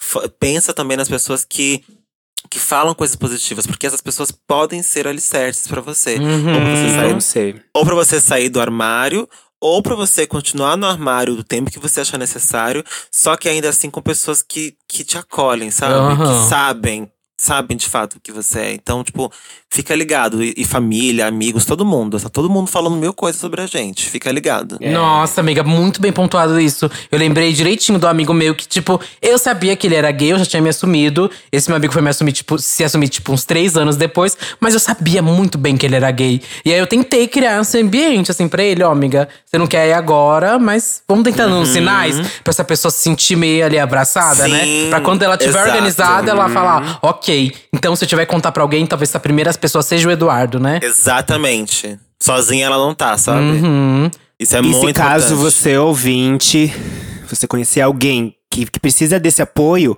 você pode ser esse apoio pra essa pessoa. Então, escutando esse episódio, você pode ajudar alguém que você sente ou que você acha que tem os trejeitos e que você acha que essa pessoa precisa ser ela mesma, precisa de um empurrão. Você pode ser essa ajuda pra, pra essa pessoa se, se, E se assim, assumir e sair e- do armário, né? E na prática, a coisa não é virar pra pessoa e falar assim: olha, se você for, eu tô do seu lado, viu? Porque isso Né, deixa não. a pessoa fica, né, de novo contra a parede. É tipo assim, num comentário qualquer, você falar, tipo, ah, eu não ligo pra isso, acho tão normal. Sabe assim? Esses- É isso, essas é. jogadas assim, tipo, tá- coloca alguma coisa, tá assistindo um filme, a pessoa tá dura, é nervosa, porque é uma cena de dois homens se beijando. Suando frio. Suando frio. E aí você pode soltar, você já percebeu, você vai soltar alguma coisa do tipo. Ai, que cena bonita, né? Ai, tinha, tinha que ter mais na televisão, né? Tá- Ai, podia ter mais disso, tanta gente poderia ver isso. Ou então, ah, eu queria tanto mamar esses dois. Ai, a pessoa fala, ai, não, Eu não faria como, assim, é. entendeu? Mama um Eu amigo, faria. gente. Mama um amigo, na verdade. Mama um amigo, Mama um é. amigo, não tem essa. é, mostra o seu apoio, mame um amigo. Mame o amigo. Seja um alicerce, mame seu amigo. Bom, gente, tem mais um áudio aqui que é do Samuel Gomes. Samuel maravilhoso que participou do nosso episódio lá de religião. E o Samuel, inclusive, tem um livro, né? E um canal do YouTube que é o Guardei no Armário. E ele entrevista Eu já apareci também em um episódio, foi tudo. Isso. Você foi falar lá como você saiu do armário, né? Inclusive. Foi, foi. Nossa, bem no comecinho de drag. Bem, eu era bem girininha. É, continua feia. Tá no YouTube isso? Tá no YouTube. Quero só Ah, eu ver a quero make ver, dela. Eu quero ver a make dela. Ela vai estar naquela Nossa, make dela de querida. palhaça que Triste, era, né? Triste. Tá montada? Eu me inspirava muito. Eu tava. Então, eu fiz duas partes, né? Uma montada e desmontada. É um Que é vídeo igual, só, né? mas Que é tudo aparece. desmontada, né? É, que eu sou bonita dos dois jeitos. Nos né? dois tava parecendo um homem, tenho certeza. É, desmontada. Só Meu o chuchu. cu, eu vou soltar aqui o áudio, É. porra. Oi, gente, tudo bom? É, queria mandar um beijo para todo mundo que está ouvindo, que pediu para que eu aparecesse de novo, que eu falasse de novo. E eu estou muito feliz de estar aqui, porque o projeto de vocês três me dá muito orgulho e prazer, sabe? Vocês me inspiram demais. É, Santíssima de Trindade das Perucas é, é um, um podcast que me deu muita, muita inspiração, assim, ainda me dá muita inspiração. Então, para falar um pouquinho sobre como é que foi meu processo de aceitação. Ele não foi fácil, eu não posso te enganar, você que está me ouvindo, dizendo que é fácil, porque não é, porque eu sou o autor do projeto Livro Guarda no Armário e apesar de falar sobre diversidade, falar sobre inclusão, representatividade, amor incondicional é, é, em todos os trabalhos que eu faço, eu não, vivi, eu não vivenciei essas coisas num primeiro momento. Para eu poder ter essas experiências que hoje eu divido, eu tive que vivenciá-las, né? E isso é muito ruim. Eu acho que muito do trabalho que a gente faz hoje, é, tanto a Santíssima Trindade quanto o trabalho de muitas pessoas LGBTs, é, é praticamente é, contar um pouco, trazendo para a realidade das pessoas é, sobre as nossas vidas. Então, quando eu fui contar para meu pai, eu só consegui contar para meu pai e para minha mãe depois que eu já estava rodeado de pessoas que eu poderia considerar é, o meu núcleo duro, sabe? Meus amigos de confiança, as pessoas com quem eu confiava. Então, é, eu conversei com elas, entendi quem eu era, entendi que não tinha nada de errado comigo. E para daí entender que eu poderia conversar ou não com meus pais, que também é isso. Você sair do armário não é uma obrigação, tá? Você sair do armário é, é um processo que pode ser libertador à medida que você entende quem são as pessoas que estão à sua volta. Agora, se você vive com pessoas extremamente homofóbicas, você entende que não é um terreno habitável, é, a gente tem que pensar estrategicamente, muitas vezes até sair da, da casa dos nossos pais para a gente ter a nossa liberdade e quem sabe futuramente falar sobre a sexualidade. Eu peço então para que as pessoas se gostarem desse meu conselho, se quiserem que apareça mais vezes, eu apareço aqui mais vezes. E compre meu livro, Guardei no Armário, no guardenarmário.com ou me siga em todas as redes, arroba Samuel Gomes. Beijo! Já fez o merchan, O. Merchan, bicha! Arrasou. Mas é, Ah. ótima fala também. Sim. A gente, a, a gente tá falando bastante sobre essa coisa do. Não é, não é uma obrigação sair do armário e tal, não sei o que, não sei o que. Mas eu queria pontuar uma coisa aqui. Porque é muito comum, é muito comum as pessoas que estão no armário usarem de discursos homofóbicos como uma defesa. Então, já que elas estão no armário, o que, que elas querem fazer? É muito comum. Não é a maioria, não é generalizando, mas é muito comum. Ah, acontece muito, sai muito na loja isso. é, Tá saindo a com cin- rodo. Com, não, com cintão, menina. Com cintão pra dividir o Nossa! E o que, que as pessoas fazem? Elas estão no armário, então o que, que elas fazem? Elas pegam discursos homofóbicos elas reproduzem esses discursos com outras pessoas que já saíram do armário, que estão muito bem, que são afeminadas, inclusive. Pra, por quê? Porque se elas agirem assim, elas, elas criam um distanciamento daquela imagem pra quem tá vendo, né? Então, se eu sou uma gay que estou no armário e eu tô vendo uma gay afeminada, de boa com a sexualidade dela, o que, que muitas fazem? Elas, elas são homofóbicas com aquela gay, afeminada, etc. Porque aí eu me passo, né? Aí ninguém vai achar que eu sou gay também, né? Uhum. Então, assim, de fato, já falamos, não é obrigação sair do armário, é um tempo individual. Só você sabe a, a cruz que você carrega. A gente carrega, a gente carrega várias, várias cruzes, né? E uma delas nessa sociedade é a nossa sexualidade, porque é uma sociedade machista, preconceituosa, etc. Mas isso não te dá o direito de, né, de reproduzir aquilo que justamente você não quer que façam com você. Você não te dá o direito de reproduzir aquilo que, de- que na verdade te colocou dentro de um armário, né? Então, assim, quer ficar no armário? Fica no armário. É, é, é o seu direito, fica o tempo que precisar. Sinta-se seguro, segura pra sair quando quiser. Mas enquanto estiver no armário, fica quietinho. Fica de boa. Não enche o saco de quem já saiu, entendeu? Não, se, não, não reproduza discursos de ódio, não reproduza ah, discursos que, que você eh, não quer ouvir pra você. E é por isso que você está num armário, inclusive. Uhum. Pra você E não é legal entendeu? também dizer que após esse episódio você já sabe que não é legal tirar ninguém à força do armário. Exato. Respeite o tempo de cada um, independente do que essa pessoa fez com você, não tire ela do armário, porque só essa pessoa sabe o motivo dela estar ainda no armário, Hum, entendeu? Sim. Tá anotado? É, usa o tempo do armário pra refletir, né? O tempo de armário. Imagina um armário mesmo. Você tá dentro do armário. Ao invés de você ficar, ao invés de você ficar abrindo a portinha do armário pra, pra, pra ficar falando merda de dentro do armário, fecha o armário, senta e reflete. Como é que eu saio daqui? Uhum. Exato. Como é que eu saio daqui? Como é que eu faço pra sair daqui bem, ter minha vida, ser feliz, me sentir pleno e tal? Não faça do armário um, um escudo pra você atingir outras pessoas. É isso que eu tô falando. Tem muita gente que faz isso. Que usa o armário como um escudo pra atingir outras pessoas que já saíram do armário. Não faça isso, Uhum. né? E eu sempre Não falo, é, é pra- é- eu também sempre pontuo a coisa do respeito, porque, tipo, eu vejo tanta matéria por, por aí rolando pra tentar tirar a artista por aí do, do armário, sabe? Sim. Tipo, a gente sabe que é maricona, a gente sabe que é, mas às vezes a pessoa não pode se assumir porque existem várias questões contratuais ou questões, sei O lá. Giannichini por anos, né? Não, amiga, acho que ainda Por continua, né? anos. O Henrique Castelli é outro, enfim. Continua, eu tô dando, eu tô dando aqui o Não, conselho, por anos caralho. que tentam fazer isso à força. Então, amiga.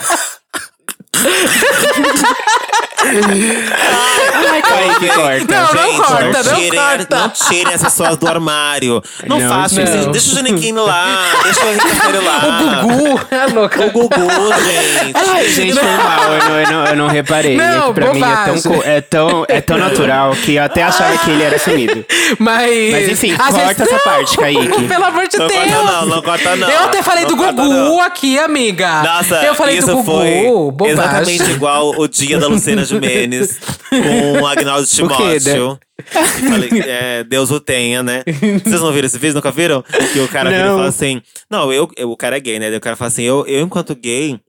Aqui no seu palco hoje, Luciana, eu, o Agnaldo, o Agnaldo também é gay, da Agnaldo Timóteo assim, não, não, não, Não, não, não, não, é. não, não, não. Aí ele fala, ah, é, você, achei que você fosse assumido, Agnaldo. Não, quem disse que eu sou assumido? quem disse que eu sou assumido? Aí ele fala assim, eu não sou nem gay, nem hétero, sou apenas Agnaldo Timóteo.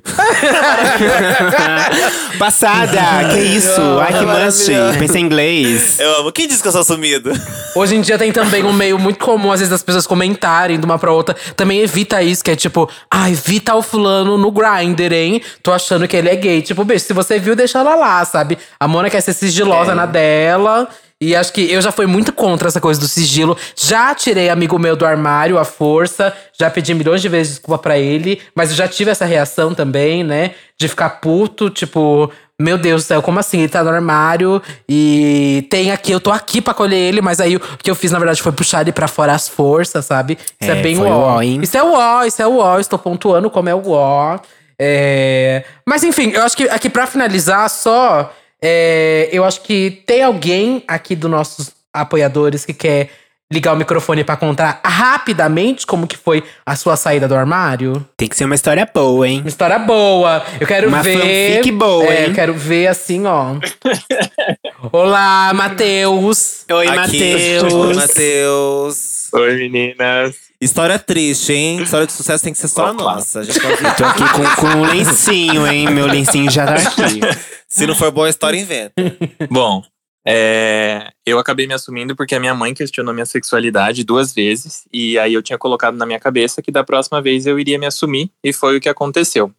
É, logo depois que eu me assumi, assim, a gente passou umas duas semanas com bastante atrito, principalmente porque a minha mãe vem do âmbito religioso, né? Eu cresci dentro do, da Igreja das Testemunhas de Jeová. Ui! É, E sempre foi muito pesado. É um ambiente que eu acreditava que era minha família. E a partir do momento que eu me assumi, todo mundo virou as costas pra mim. Uhum. É, mas assim, a melhor parte de eu me assumir foi justamente é, bem parecido com o que a Duda falou, que foi ver a minha mãe se voltando justamente com relação às crenças dela. É, não sei se vocês conhecem alguém que seja dessa religião, mas eles têm muito costume de fazer visitas, Uhum. reuniões em casa, justamente para Uhum. debater esses temas, né? A gente sabe. E eles É, fizeram de uma domingo de reunião. manhã. Eles fizeram uma reunião para tentar me converter, né? Tentar voltar, Hum. falar pra mim que isso era um vício, igual uma droga, e era só eu me esforçar porque eu conseguiria aceitar Deus na minha vida. Hum. E foi um dos momentos mais emocionantes da minha vida, porque a minha mãe virou para os dois né, irmãos da igreja até então e falou que o que eles mais pregavam era o amor e que ela não poderia deixar de amar o filho dela e que ela ia me aceitar independente de como fosse. E Ai, que lindo, minha Nossa. sogra. Nossa, arrasou, sogrinha. Mas ela saiu da Isso, é. Ela não saiu da igreja, assim, ela Não foi excomungada? Não foi, ela passou por muitos problemas dentro da igreja, das pessoas virarem a cara pra ela, de não conversarem com ela por minha causa. Hum. É, mas ela continuou dentro, dentro da igreja, ela não desistiu pela fé dela mesma, né? Embora eu não acredite, é algo que faz bem pra ela. Mas eu achei que foi muito lindo, assim, justamente porque é o que ela sempre me falava, né? Que o Deus que ela acreditava era um Deus de amor e ela me amava acima de tudo. Ai, que amor. Maravilhosa. Maravilhosa. Parabéns. Obrigado, menina. Parabéns, que bom, Gente, viu? tom- Parabéns. Parabéns, Matheus. Parabéns. Eu fiquei curioso com a história da Lana, gente. Não vou mentir, não. Também. Quer contar, Lana, pra gente? O que aconteceu aí com você? A- e a Lana tem um recorte, principalmente aqui, que não teve nenhuma saída do armário de mulher lésbica, né? Então quero saber. De lérbrica, né? É, mulher lérbica. Oi, meu bem, vocês estão me ouvindo? Oi, Alana, que já é Sim. quase uma participante oficial, é, do oficial, podcast. ela e Matheus, toda hora. Ih, então vamos ouvir essa história que eu já separei o lencinho, hein? Minha história começa quando eu era uma, um girino de. Nossa, meu Deus, já tô ah, não, chorando. tem como ser um pouquinho mais pra frente na, na história, assim, um pouquinho mais... É muito longe. Quando já virou uma perereca. Quando já era uma sapa.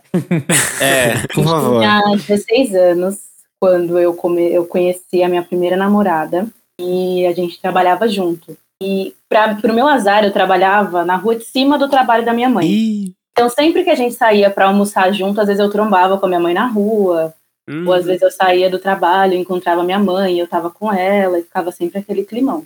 Aí ela começou a ir pra minha casa, come- e eu comecei a ir pra casa dela, e minha mãe sempre achando meio estranho, tipo, que, que você e essa menina sempre estão grudadas desse jeito, e com as suas outras amigas você não é assim, porque eu nunca fui de ter muita amiga mulher. Aí, um belo dia, a minha mãe achou cartas que ela me escrevia. Eita. Achou ou foi atrás pra fuçar? Ela fuçou as minhas coisas mesmo. Você vê como a Lana é velha, né? Porque geralmente a mãe vê histórico da MSN. Você fala, É. tu viu cartas, né? Vamos lá. Meu carta. É porque eu era pobre, eu não tinha MSN, eu não tinha computador. Eu tinha um, um Nokia de botãozinho. Hum. E aí, na verdade, foi uma carta que ela me deu no meu aniversário, junto com um presente. Um cartãozinho lá escrito várias bobagenzinhas de romancezinho adolescente, nada contra adolescentes, mas enfim, era bem tosquinho mesmo a carta. Ela deixou em cima da minha cama. Ela mexeu, tava muito bem escondido, porque eu morria de medo da minha mãe descobrir, porque, né, universal, enfim. Aí ela achou essas cartas e deixou em cima da minha cama. Cheguei em casa, fingi que nada estava em cima da cama, guardei de volta. Aí ela, no final de semana, eu falei pra ela que essa minha namorada ia dormir lá em casa. Ela falou: Você não vai dormir com essa menina aqui mais. Você acha que eu não sei o que tá acontecendo? Ela nunca teve coragem de falar pra mim. Ah, Aham. você é sapatão. Não, ela nunca teve coragem de falar. E eu também, como a Bianca, nunca precisei falar, ai, sou sapatão. Já Não, escancarou, só, né? Eu só falei pra ela, ela vai dormir aqui sim. Ixi, só buzinou. Passada. Ok. Quando chegou no final de semana, ela levou todo mundo da igreja lá pra casa e fizeram oração. E aí ela começou a querer me forçar a ir pra igreja. Só que o meu padrinho e a minha prima ficaram sabendo, porque ela contou assim aos prantos, falou pra família inteira, como se todo mundo fosse ficar contra mim. E a minha família super me abraçou. Hum. Então todo mundo, meu padrinho falou pra mim um dia chorando assim que se sentia mal pela forma que minha mãe estava me tratando, porque ela me tratou super mal, tanto que esse ano eu saí de casa porque tive diversos problemas com ela por conta disso até hoje. Ai, Até hoje. É muito, muito resistente a isso, assim, muito mesmo. Uhum. Tanto que eu saí de casa tem quatro meses, a- não, menos. Três meses que eu saí de casa até hoje, ela nunca veio me visitar. Nossa. Eu vou na Amiga. casa dela com a minha esposa e ela tipo, só cumprimenta, mas até hoje, assim, Sinto ela é super resistente, super. É muito difícil, gente, é muito difícil lidar. Minha mãe é uma pessoa semi-analfabeta, ela era muito dependente de mim, e pra mim é muito triste saber que eu não posso estar mais próxima da minha mãe, eu não posso ajudar mais ela. Ai, vou chorar. Pode falar, pode falar, pode falar. Você tá acolhida aqui com a gente. Sim. É muito difícil saber que eu não posso ser mais próxima dela, que eu não posso ajudar ela mais de perto, porque pra ela eu sou algo que nunca vai ser aceito, sabe? Uhum. Já tem quase 10 anos que eu sou assumida pra minha família e o tratamento com, da parte dela nunca mudou. Eu já perdi meio as esperanças de que isso vai mudar. Tava ouvindo vocês aqui e, e muito emocionada, assim, de saber, Duda, que, que seus pais, mesmo religiosos, eles Uhum. abriram toda essa esse leque de possibilidades para entender o seu universo. Tipo, isso é muito bonito, gente, porque de verdade não é fácil. não é fácil. Eu já ouvi coisas assim da minha mãe de sobre mim, de, até de que ela preferia não ter me tido, que ela preferia que eu tivesse morrido do que aparecer como uma mulher em casa. Então, assim, é, é muito, muito mesmo, muito complicado. E que o clima pesou, gente. Ô, minha filha, eu tô Não, aqui meu amor, não se É, preocupa, mulher. ó. Tamo Alana. junta, porque não é fácil, não é fácil, Não. não, é fácil. E, e não Alana, dá pra a gente não sabe, dá pra é. ficar segurando isso, não. Não dá Uhum. pra segurar isso, não. não é nada fácil. É, só só para só pra concluir, perdão. É, para todas as pessoas que passam por isso, gente, eu só aconselho a vocês paciência. Como eu disse, eu há 10 anos que eu me assumi para minha família, eu já passei por diversas situações. Assim, a gente precisa encontrar essa força a gente mesmo e acolhimento em quem a gente confia. Então, tenham sua rede de apoio e se apeguem nisso. Por mais que seja família, a gente pode escolher quem a gente vai ter como família na vida. Você pode encontrar uma rede de apoio que vai te receber do jeito que você é, que vai te aceitar do jeito que você é, que vai entender que Deus não comete um erro e, e ninguém na Terra está aqui por ser um erro de Deus. Todos nós temos o nosso propósito e os caminhos que a gente tem que seguir, e nada na vida é por acaso. Meu Ô, Deus Alana, do céu, Alana, eu muito tô obrigado, chorando, muito obrigado, caralho, eu tô Obrig- chorando. Obrigado por ter compartilhado a sua história. Sim. E Alana, você, você, a gente te ama, você é acolhida pela gente. Nós somos a sua família também. Obrigado por estar aqui com a gente sempre. Ai, obrigada. e é isso, é, é- é bem o que você falou. A gente pode escolher a nossa família Uhum. e você é a nossa família também. A gente te acolhe e te ama muito. tá? Exatamente. Alana, e realmente, e você, que bom que você sabe que isso aí não te resume. é, bom, e que. É, eu fico triste da sua mãe realmente não ter é, feito esse acolhimento, mas que bom que você tem pessoas ao seu lado que fazem esse acolhimento e também se desconstrói também um pouco dessa ideia da, da questão da mãe, do pai, né, na nossa vida, é, com certeza. porque eles podem também nos machucarem muito.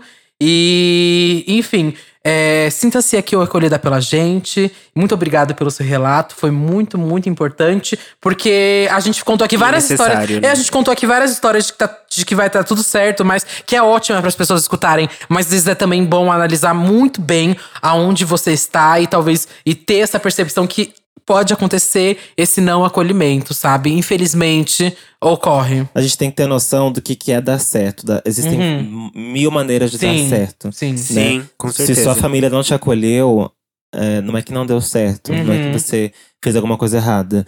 É, como a Lana mesma disse, a gente tem outras possibilidades de família. A gente que é LGBT, a gente é, é, é de lei, gente. A gente acaba encontrando nos amigos, nas pessoas próximas que nos acolhem. A família que a gente tem que ter.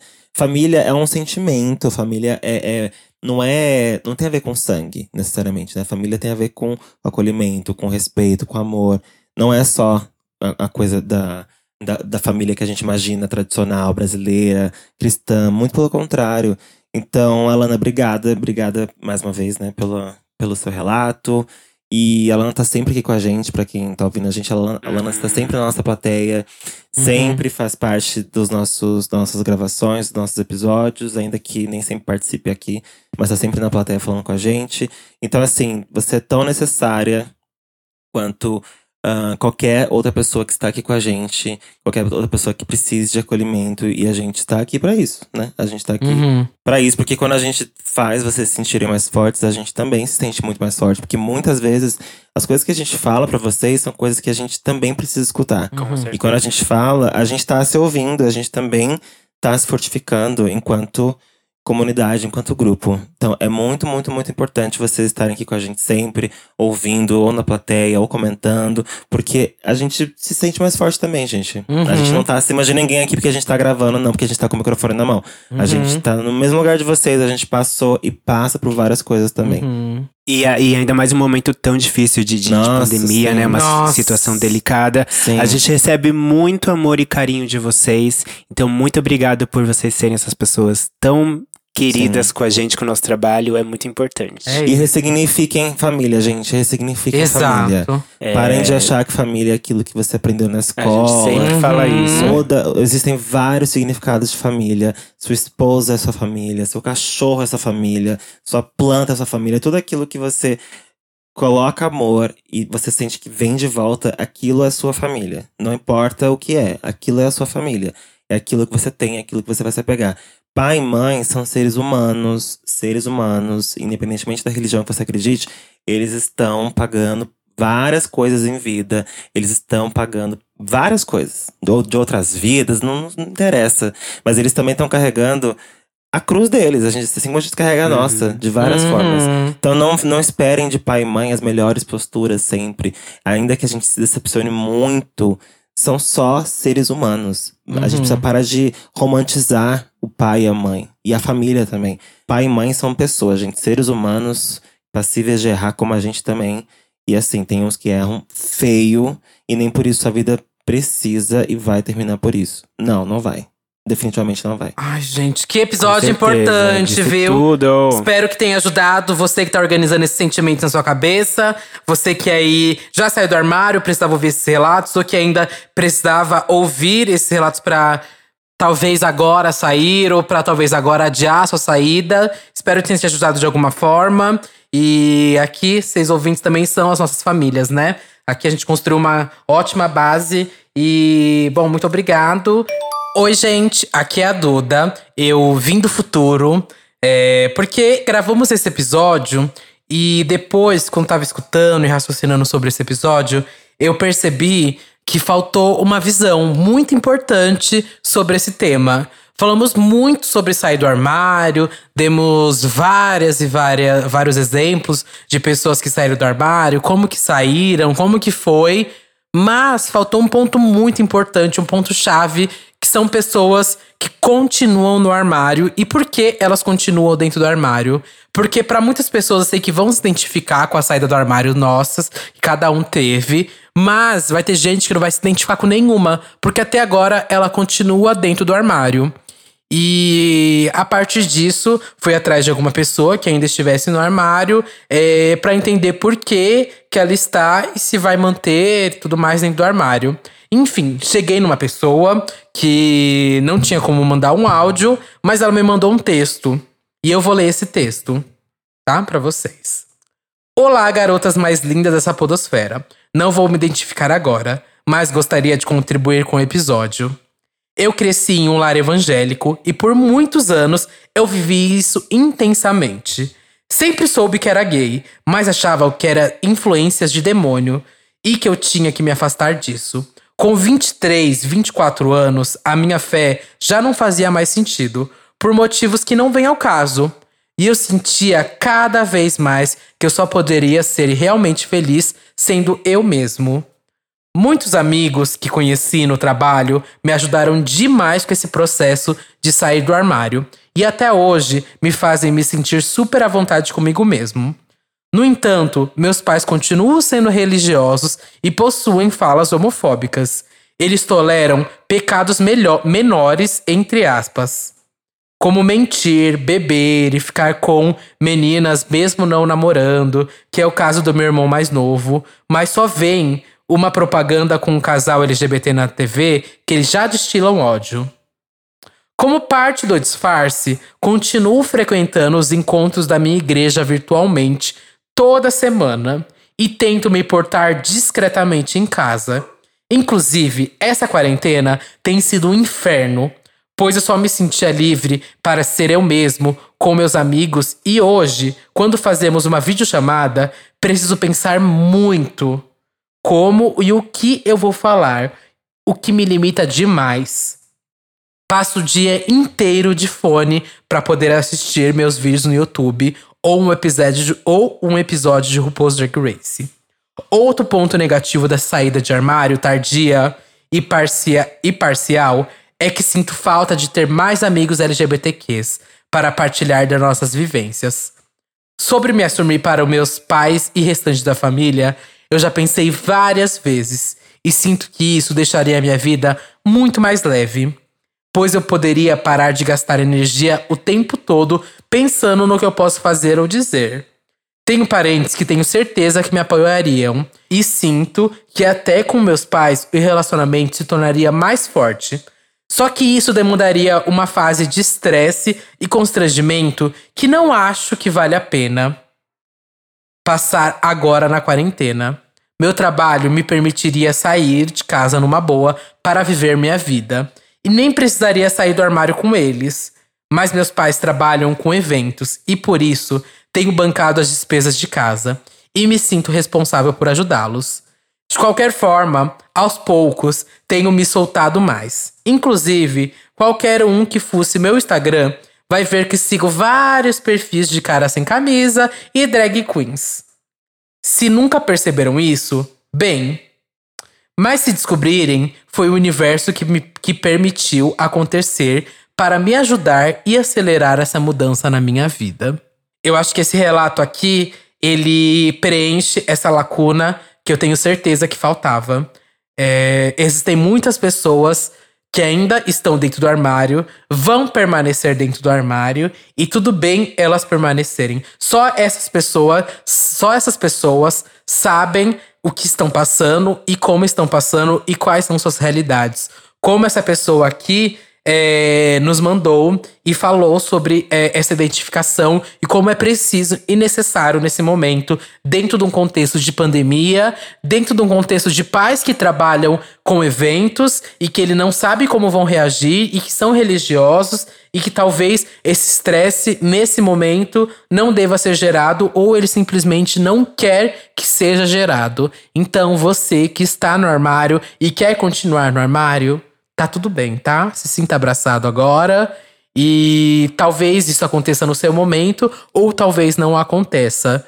Mas, de qualquer forma, eu e as meninas estaremos aqui, tá? Pelo menos no seu ouvido, te abraçando e tornando esse espaço mais seguro e mais confortável para você. Beijão e. Bom, a família a gente escolhe, né? Esse recado nunca é antigo e acho que nunca vai ser datado. Beijão. É isso, meninas. Temos Bom, meninas, nossa senhora, estou, estou secando as lágrimas aqui, ó, porque foi um episódio babadeiro. Todas relatos muito necessários. Sim, sim. Não se esqueçam. Estamos aqui com vocês. Uhum. Encontrem na gente também um refúgio. A gente lê muito isso nos comentários, né? Pessoas que falam Uhum. que a gente tá junto no- é, lavando, lavando louça e indo pro trabalho, não sei o quê. E se você parar pra pensar, são sempre momentos em que a gente não necessariamente gosta muito de fazer, né? Tipo, a gente não gosta de necessariamente de lavar a louça ou ir pro trabalho e a gente tá ali com as pessoas. Então encontrem na gente um refúgio, encontrem nos nossos episódios, no que a gente fala, um lugar de conforto. A gente tá aqui pra isso, gente. Espero que a gente consiga fazer isso na vida de vocês, dar um up. Ai, se não, tô nem aí também. Brincadeira. Meu louca. cu também. Se não, meu cu. Se não, meu cu preto. meu cuzão preto cheio de merda. Lá. Só pra cortar, só pra cortar um pouquinho, né? Senão já demais. É, pelo amor de Deus. gente. Essa- É, só pra cortar a é, vibe. Já enxugou muito cortar lágrimas hoje. Vamos lá, Bom, então. é. Bom, meninas, é isso. É então vamos isso. de redes sociais. Bora. Duda, você passa suas bolas, o seu olho, sua. Você quer passar aí? Então, gente, eu encontrei semana passada, né? Tava na procura. Encontrei. Agora tem dois. Tenho dois, querida. Tenho dois. tenho Olha, três chocada. pernas agora. Você acredita? Três. Passada. Uma no meio, de viu? Chernobyl. É, uma no Uma no, enfiada no olho do cu dela. Coitada.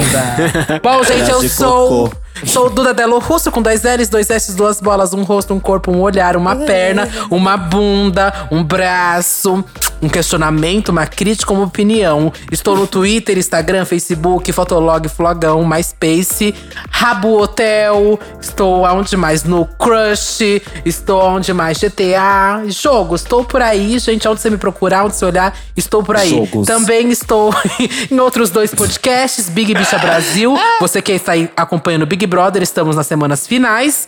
E também estou no Disque Bicha, tá? Você vai fazer um podcast no, no limite? Sim.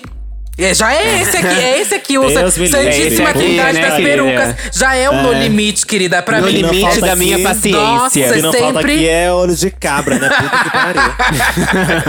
Bom, eu sou Bianca Della Fancy.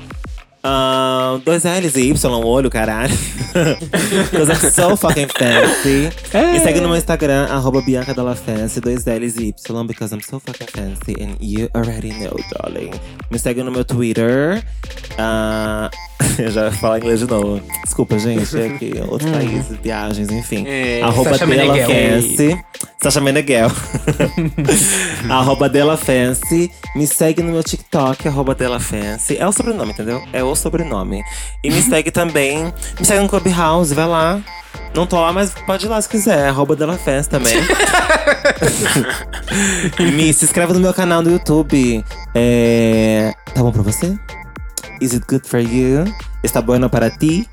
Né? Hanohaya. Vai lá, se inscreve no meu canal, deixa seu like e comenta tudo. Enfim, é isso, tá? Estamos sempre aqui. Um grande beijo até quinta-feira, hein? Até quinta. Hum, hum.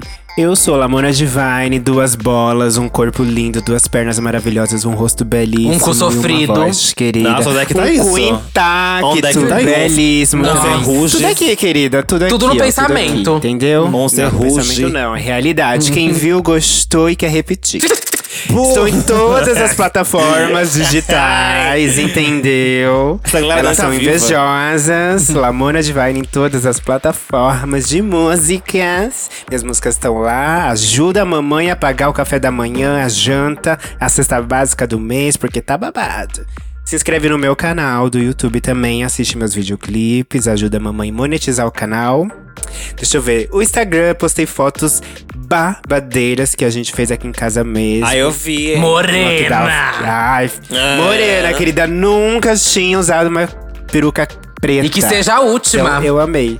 Não, todo mundo amou, então a Ficou nova uó. era tá aí, gata. Ficou uó. Ficou uó, Perfeito. uó. Ficou uó. Uó, porque uó. vocês ficaram com inveja, né, querida? Ai, Sua como conta dói, vai cair, né? viu? Sua conta vai Como despencar. dói ser bonita e desejada.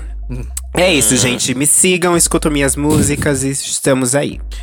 Beijo, Beijo. até quinta-feira. Obrigada, plateia. Obrigada quem Uau, participou com áudios. Beijo, beijo, Beijo. beijo. Obrigado, plateia. Vocês são perfeitas. Comecei perfeitas, peidando e vou acabar perfeitas. peidando, hein? Ó, nojenta. Tchau. Tchau.